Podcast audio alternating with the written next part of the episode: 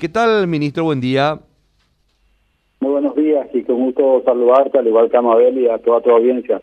Gracias por atendernos, ministro. Bueno, quería consultarte en relación al, protocolo de ingreso de inversionistas eh, procedentes del Brasil. Eh, ¿qué, qué, qué dispone la CODENA al respecto? Sí, en realidad sí que el, el protocolo que está vigente por parte del Ministerio de Salud, y eso lleva ya un poco más de dos semanas, establece que todo, todo viajero que ingresa al territorio nacional tiene que guardar cuarentena por siete días, una semana en su domicilio, en un hotel salud o en, en un albergue. Eso está vigente. Y lo que hace este nuevo protocolo del Ministerio de Salud que el Centro de Coordinación Interinstitucional del COENA lo que hizo es a través de un comunicado eh, informar al respecto, puesto que requiero el, protocolo es del Ministerio de Salud y está en la, en la página web y en los medios del Ministerio de Salud. Establece lo siguiente, es una medida excepcional para aquellas personas provenientes del Brasil específicamente que vayan a estar por menos de siete días en nuestro territorio y por cuestiones eh, de salud, por cuestiones de cooperación, por cuestiones de inversión, eh, necesiten estar en este periodo, en este momento en, nuestro país y reitero, por, por un plazo inferior a los siete días. Entonces, es todo un protocolo con un procedimiento que se inicia con una solicitud de autorización para ingresar al, al territorio nacional. Eso debe tramitarse con el Consejo de Defensa Nacional, están los datos, los números y los, las direcciones a donde enviar y contactar solicitando esa autorización. Y una vez que se tenga eso analizado el caso, entonces todos los requisitos que se deben cumplir durante la permanencia en el territorio nacional, comenzando con el resultado negativo del test, que debe ser de 72 horas antes, y a partir de ahí todos los controles específicos, eh, presentando también el plan de acción que tiene, las reuniones, las agendas, los lugares donde va a estar, tiene que de alguna forma estar acompañado o una supervisión médica y de modo también que en esos días, menos de siete días, se reduzca el riesgo de, contagio si, si fuese el caso. Ahora, eh, eh, queda claro, ministro, que, que acá, bueno, eh, se maneja como el ingreso de cualquier otro turista a nuestro país con el PCR negativo. Eso queda clarísimo. Claro, no, la, el protocolo vigente establece para todos, en igualdad de condiciones para eh, viajeros de cualquier parte del mundo, siete días de, cuarentena, sea turista o no. Pero este es un caso excepcional, o sea, serían casos excepcionales eh, incluso recuerdan ustedes algunos médicos que, que ingresaron a nuestro, nuestro territorio en el año pasado, en el momento también difícil, cuando era otra otra coyuntura con la frontera cerrada, pero venían para para realizar intervenciones quirúrgicas específicas y salían en, en 24 horas o en 48 horas. Es para ese tipo de situaciones, al igual que para casos que sí o sí tienen que venir a concretar una operación del ámbito de inversiones y que, que ya no alcanzan siete días, entonces se analiza caso por caso, que no es, no es una medida general, sino absolutamente excepcional. Bueno, está bien. Es importante tener en cuenta que son, son analizados los casos de manera independiente, independiente. Cada caso es, es particular. Bueno, Mabel, ¿alguna consulta para el ministro?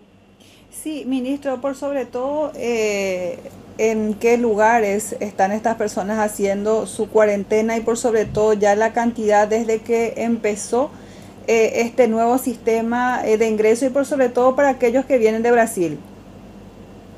En realidad es un protocolo que entra en vigencia hoy, se dio a conocimiento la semana pasada, entre el viernes y el sábado y entonces se aplica a partir se aplicaría o sea sí se empieza a aplicar a partir de hoy. No hay ningún caso todavía específico y reitero que necesita una solicitud presentar una solicitud de modo que sea analizado el caso y, y de ser aprobada la autorización entonces se le comunica y eso tiene que darse con 72 horas de antelación también antes de realizar el viaje. Por lo tanto eh, no, no es posible que haya habido o, que haya ningún caso excepcional en este momento porque a partir de hoy está vigente eso.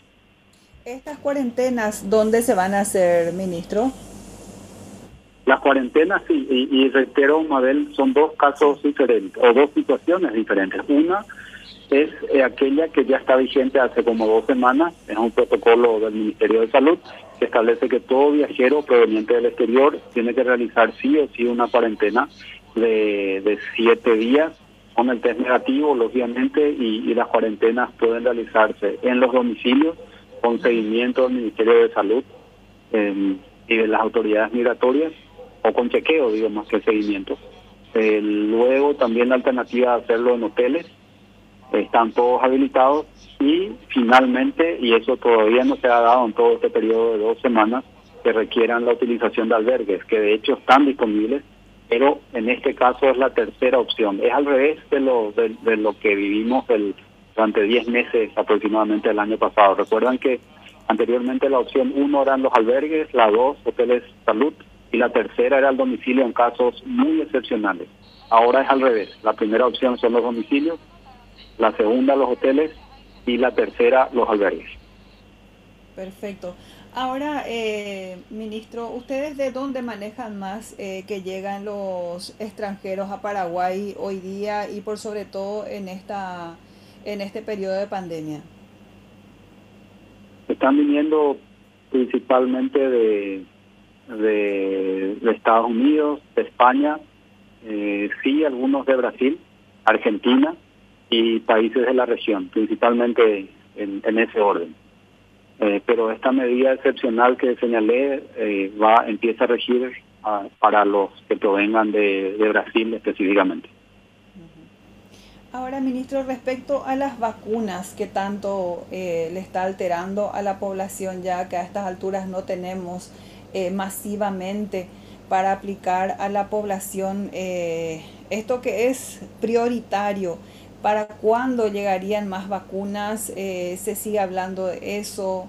¿Cuánto es lo que en total se llegó a pagar y lastimosamente no nos cumplieron con el lote prometido? Sí, Mabel, si me permiten voy a hacer un, recuento muy breve para ver dónde dónde estamos parados. En octubre del 2020, el año pasado, se adquirieron 4.300.000 vacunas, no solo que se firmó en papel, sino que se pagó, se efectivizó el pago con el mecanismo COVAX. También en enero de este año se requisó el pago por un millón de vacunas del fondo ruso. se han recibido eh, cantidades muy inferiores a las, a las, a las comprometidas. Reitero, 4.300.000 mecanismo COVAX, un millón con el fondo ruso. Las cantidades son inferiores a esa, como bien sabemos, pero el, programa nacional de vacunación eh, eh, inició y se está implementando eh, continúan con los mayores de 85 años, el personal de blanco y los que están encamados que no pueden levantarse. Eso continúa esta semana también. Con la India específicamente, tenemos suscrito el contrato. Por un lado, la donación de 200 mil, de las cuales 100 mil ya llegaron, y el otro cargamento de 100 mil, los documentos fueron legalizados el día de hoy en nuestra embajada en Nueva Delhi, en la India. Por lo tanto, eso está siguiendo su curso y estarían partiendo no, no puedo dar la fecha exacta porque no depende de nosotros, pero en, esta semana probablemente partiendo de, la India. Esa es la segunda parte de la donación para completar 200 mil dosis. El contrato de adquisición de 2 millones de vacunas con la India, con el laboratorio de la India, específicamente las vacunas Covaxin. El contrato fue suscrito la semana pasada por el ministro de Salud y ahora está a la firma de, los, las autoridades eh, o de los directivos de la, del laboratorio de la India. Otro detalle importante, Madeliki, que la semana pasada se promulgó una ley que da una cobertura para la suscripción de otros contratos que tienen cláusulas total y absolutamente leoninas, que de, lo contrario no se podrían firmar porque se estarían incluso violando eh, varias disposiciones legales de nuestro país. Entonces, con esta ley se habilita a la suscripción de esos contratos y eso nos va a permitir también avanzar con otros procesos que está, tenemos eh, bastante encaminados ya, eh, con, con Emiratos Árabes, con Qatar y, con otros laboratorios de otros países que apuntan a traer vacunas AstraZeneca, eh, Moderna y Pfizer. Ahora, ministro, estas dos millones de dosis que se le pide a la India, ¿esto también ya se pagó por, por esa carga?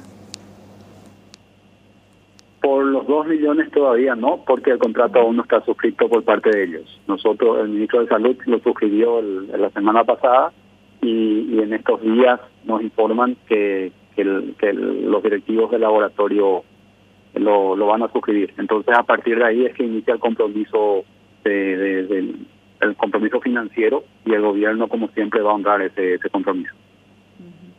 Perfecto, y bueno, aguardamos entonces que en el transcurso de este mes, ministro, ya se tenga eh, novedades respecto al arribo de estas cargas de vacuna de manera masificada. Sí, Dios permita que así sea, Mabel, nosotros somos eh, confiados, estamos confiados en que, en que así debe ser, nosotros cumplimos, el gobierno nacional ha cumplido en tiempo y forma con, con lo acordado, con lo, lo pactado y entonces en este momento estamos esperando las 100.000 restantes de donación de la, de la India, el 164.000 del mecanismo COVAX, que por escrito nos comunicaron que llegarían en abril, una cantidad superior a las 20.000 que, que nos dicen que van a enviar del fondo ruso, y encaminados con las 2 millones de la India, 400.000 de, de Qatar y dos millones de, Emiratos Árabes. Esa, esa es la proyección que tenemos. Pero reitero, no, no puedo, no podemos nosotros el gobierno decir van a llegar mañana. Eh, si fuese por nosotros así sería, porque nosotros cumplimos. Ahora ya depende de otros factores, de otros elementos exógenos que escapan de esa posibilidad y la explicación que nos dan es que los laboratorios no tienen la capacidad de producción para satisfacer las necesidades de todos los gobiernos. Ministro, antes de, antes de cortar y agradeciendo como siempre la deferencia para Radio Primero de Marzo, eh, eh, estuvo semanas atrás de viaje justamente para revisar un poquito el tema de las vacunas rusas. Eh, ¿Hay novedades al respecto? Justamente con, con relación a eso es algo que le señalaba, el compromiso asumido y firmado por parte nuestra y los representantes del Fondo Ruso de Inversión Directa es la, la, adquisición y entrega de un millón de vacunas. Hasta ahora nos han entregado 24 mil. Reitero, ellos mencionan que la capacidad de producción de sus laboratorios no está satisfaciendo las necesidades de los más de 60 o 70 contratos que tienen suscritos con distintos países y gobiernos del mundo y que en el mes de abril nos van a entregar una una, una cantidad superior a las 20 mil. Estamos a la espera de eso, no nos confirman la cantidad, ni la fecha exacta, pero sí se comprometieron a hacerlo en el mes de, abril. Ahora, eh, no, no pasa solo con... Quiero, quiero entender algo nomás, ministro, si esto no pasa, no es una cuestión de producción neta y exclusivamente o pasa por un... por, por cumplir primero con, con, con grandes con grandes potencias mundiales y luego con nuestro país. Me refiero a eso teniendo en cuenta que esto fue una compra realmente que se realizó de un millón de dosis. Y yo creo que, a ver, no, no depende de nosotros. Podemos hacer distintos análisis de escenarios. Eh, sí sabemos que, que Bolivia compró por más de 5 millones, compró más de 5 millones de, de, dosis y la semana pasada recibió 25 mil. Eh, sé porque durante mi permanencia en Moscú, que fueron tres días, el primer ministro de, la, de, de Austria eh, insistió muchísimo con la compra de un millón de, vacunas y, no los consiguió. Durante mi permanencia también otras delegaciones de países de, la región, de, la Federación Rusa, países vecinos, estuvieron presentes también en Moscú y no estaban consiguiendo las cantidades que se les había eh, comprometido. Entonces, es una lectura que se puede hacer, pero finalmente eh, yo creo que todos los países estamos viviendo eso la demanda supera ampliamente a la oferta disponible y eso es lo que nos está afectando. Eh, Argentina compró 25 millones de dosis y recibió alrededor de 3 en este momento. Ministro, muy amable, muchísimas gracias. Muchas gracias a ustedes y que tengan una muy buena jornada.